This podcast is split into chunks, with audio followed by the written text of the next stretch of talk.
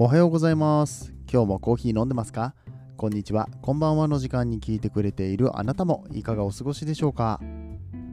さて、この番組はコーヒー沼で泥遊びと言いまして、自称コーヒーインフルエンサーこと私翔平がコーヒーは楽しい、そして時には人生の役に立つというテーマのもとお送りしております。毎日15分くらいのコーヒー雑談バラエティラジオでございます。皆さんの今日のコーヒーがいつもよりちょっと美味しく感じてもらえたら嬉しいなと思って配信をしております。今日もどうぞよろしくお願いいたします。久しぶりにね、えークラブハウスやりました。はい。まあ、厳密に言うとログインしたのは、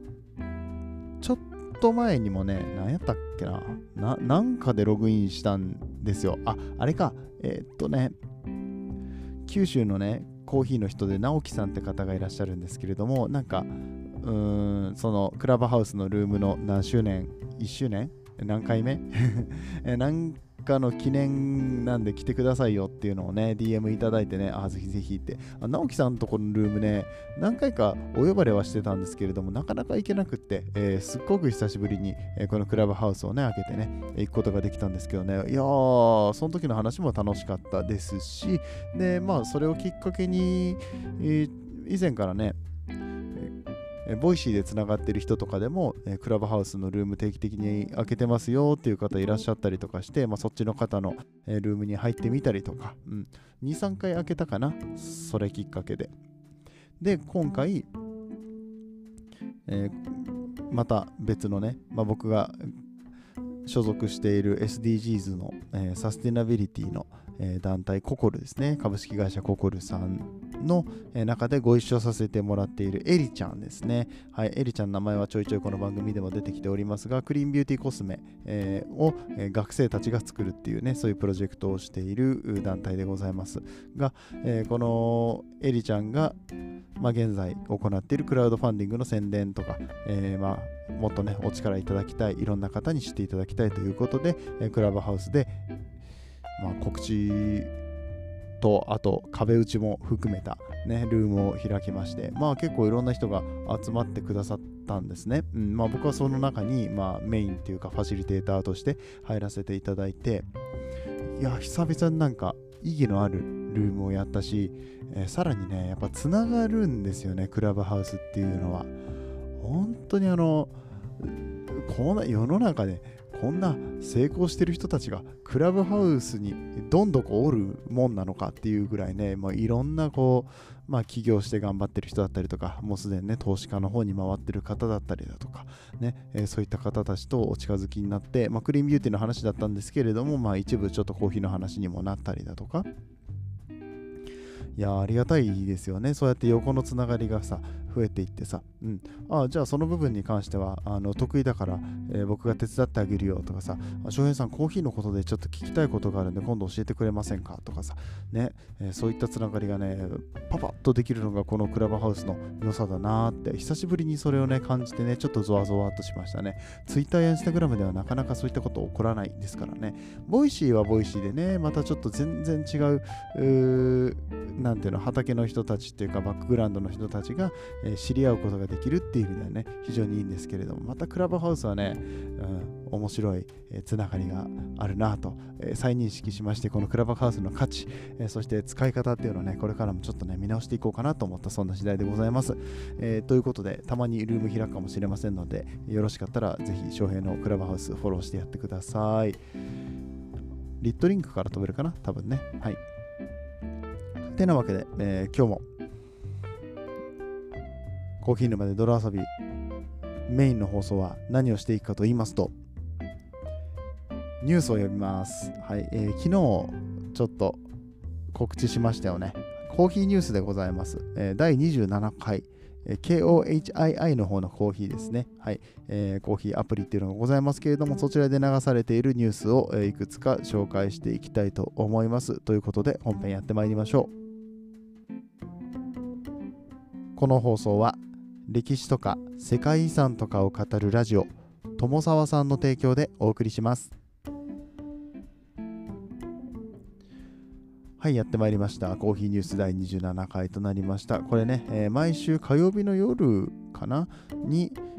更新されているようなので、もう火曜日の夜更新されたらすぐ読んで、水曜日の朝、えー、放送するっていう形にしたかったんですけれども、ちょっとね、昨日は、えー、都合が合わなくて、自分の体調も悪かったりとかしてね、そう、風邪ひいてるんですよ。うん、喉がね、まだまだ本調子じゃない。だいぶ良くなったけどね、えー、声聞いてくださる、え今ね、聞いてくださってる方にはわかるんじゃないでしょうか。だいぶ良くなったねってね。うん、うんじゃあね、もうこの良くなった状態で、えさらにさ、ちゃんと体万全の状態に持っていけるように、えー、この風邪を治せるように早く寝ろって話なんですけどね、現在あの、えー、深夜の1時になっております、えー、ささっとね、ニュースを読んでいきたいと思いますので、よろしくお願いいたします。えじゃあまず1個目のニュースです。次世代コーヒーカプセルはコーヒーボールという、えタイトルとなっておりますね。コーヒーボール、どういうことなんでしょうか。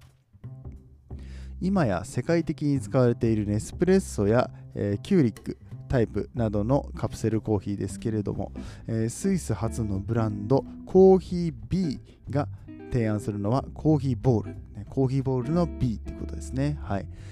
えー、海藻由来の薄い保護層は、えー、無味無臭でカプセルと同等の構造や鮮度を保つとしています。保護層は抽出中に溶けることはなく家庭用のコンポストで4週間以内に腐葉土と呼ばれる黒くて栄養豊富な有機物に分解されるため従来のカプセルコーヒーよりも環境への配慮がされているとコーヒー B は述べています。はい、これね、まずね、まあ、ネスプレッソとかキューリックみたいな、えー、この、なんていうのかな、カプセルタイプのコーヒーっていうのは、まあ、全部この黒いカップにこう蓋がついてるみたいなね、うん、アルミなのかビニールなのかみたいな蓋がついてるっていう感じのものが主流なんですけれども、えー、このコーヒー B に関しましてはコーヒーボールです。その名の通りコーヒーボール、えー、まん丸、うん、チュッパチャップスの一回りちっちゃいやつぐらいのやつがねあ棒はついてないですよ、うん。えー、そのまん丸なやつがね。えー、中にコーヒーが入っているということで、うん、でこれあのどういう状況になっているかというと衛生的なこともね、えー、兼ねてですねもちろんこの保護膜というのがついております。えで、その保護膜が海藻由来の薄い保護膜、保護層となっていて、えー、その保護層はお湯には溶けないと。ね、えー、びっくりしたよね。え、これも全部一緒にあの溶けて、あのゴミゼロだよみたいなね、うん、ゼロウェイストみたいなことを歌っていくのかと思ったらそういうわけではないと。そういうわけではないんだが、この保護膜の部分は、え非常に分解されやすい成分で、え作られているので、え他のカプセルタイプの、ま、ネスプレッソやキュリックよりもエコですよということを歌っているような商品なわけですよ。はい。ね。補足するだけで結構時間がかかってしまいました、このニュース。はい。えー、抽出にはコーヒー B が開発したマシンが必要で、他のカプセルメーカーとの互換性は今のところありません。コーヒー B は今月スイスとフランスで発売され2023年にはドイツでの販売が予定されていますがアメリカや日本への発売は未定。この新しい技術がどこまでカプセルマーケットに浸透できるのか注目ですということですがこれ結構難しい気がするなこのね。うーん保管が逆にしにくいんじゃないかなっていうのと。ちょっとごめんあくびが出ちゃった。えー、このね、コーヒービー、コーヒーボールがいまいち、うん、保管がしにくそうなのと、これ手で直接触るのかって思っちゃうんですよね。うんほらカプセルタイプカップタイプのやつだったら触ることないじゃないですか内側に、うん。まあ、もちろんこれも内側に触ることはないんでしょうけれどもこの薄い膜がうんなんだろうなお湯に当たるようなことがあるのであればやっぱちょっとなんか直接手で触るの嫌なんだけれどもまあこの球体をね手で触るように作られてるんです。このマシンとか。えー、放送っていうものがね、うん、これがちょっと衛生的なのかどうかっていうところはまず1個気になる点で、うん、まあでもそんぐらいかな。あと味ですかね、うん、鮮度が保てていれば、基本的には問題ないのかなっていうところですね。コーヒー B のマシンにつきましては、ちょっとね、うん、もう少しおしゃれにできるような気がするんだけども、まあちょっと珍しい、このボールが、えー、たくさん充填されている状態で、これなんて言ったらいいかな、ガチャガチャ？わかります？ガチャガチャのさ、なくなりそうになった時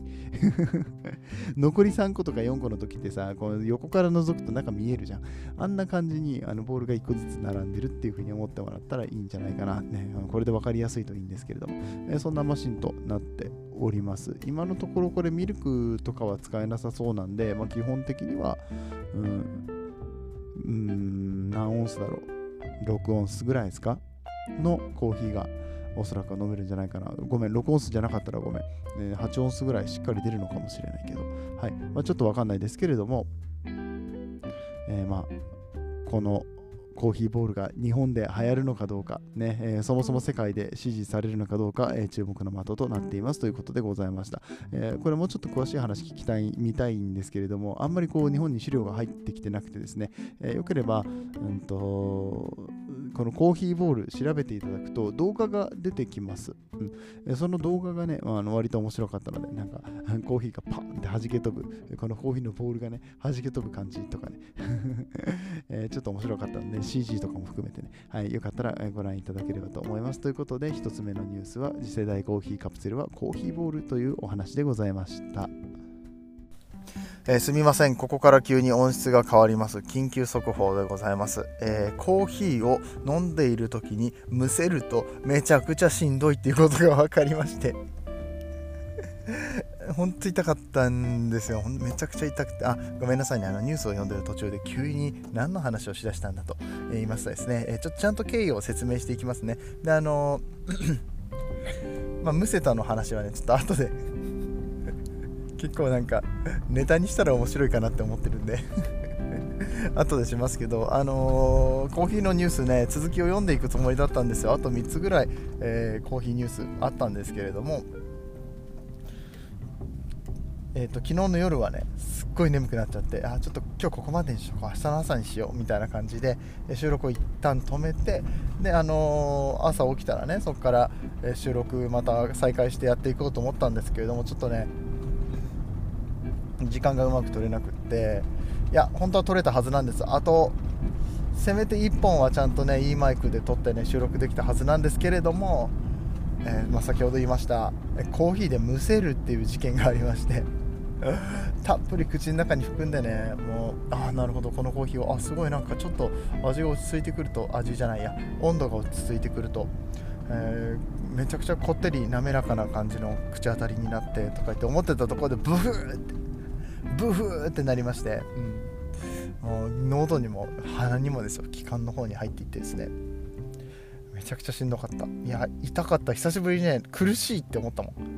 あのちょっとむせてさケホケホああもうなんか入っちゃったよとかそういうレベルじゃないんです。あのねお米粒がさ入っちゃってこう鼻から出ないとかさ。そういうのじゃなくって今でもちょっとなんか喉にへばりついてる感じしますもん。コーヒーをねむせると痛いっていう発見がありましたね。うん、ほんとみんな気をつけてどうやって気をつけたらいいのか分かんないけど僕もなんでこれでむせたのか全く分かんないんだけれども、うん、そうブフってなったんですよ。もうこれ以上の 説明ができない。であのー、2つ発見がありました、まあ、1つはさっき言ったあの喉に入る方も痛いんですけど鼻に入るとめちゃくちゃ痛いっていうね。鼻の方から逆流した時めちゃくちゃ痛いんだけど鼻で鼻洗えないじゃない？鼻うがいの機械とかがあるわけじゃないから鼻洗えないじゃない、うん、からねしんどかったっすね。ちょっと水でこう頑張って一生懸命洗ったんですけどなかなかうまいこと洗えなくって。やもうそれ以前にも痛いしもう咳き込んでてしんどいしあのすっごい疲れたんですよもう、うん、今めちゃくちゃ眠いの。疲れて。咳き込んで疲れて眠いっていう現象が 発生してて。うん。収まるまでめっちゃ時間かかりました。はい。でそれが一つとでもう一つはあのー、今回むせたコーヒーはデカフェのコーヒーでした。はい。あのデカフェのコーヒーでも痛いんだなと。カフェインの刺激ではなさそうだぞと。どうやらカフェインの刺激のせいで痛いわけじゃなさそうだぞと、うん、あのカフェインありの方とね両方試したわけではないので。あのー、カフェインあった場合は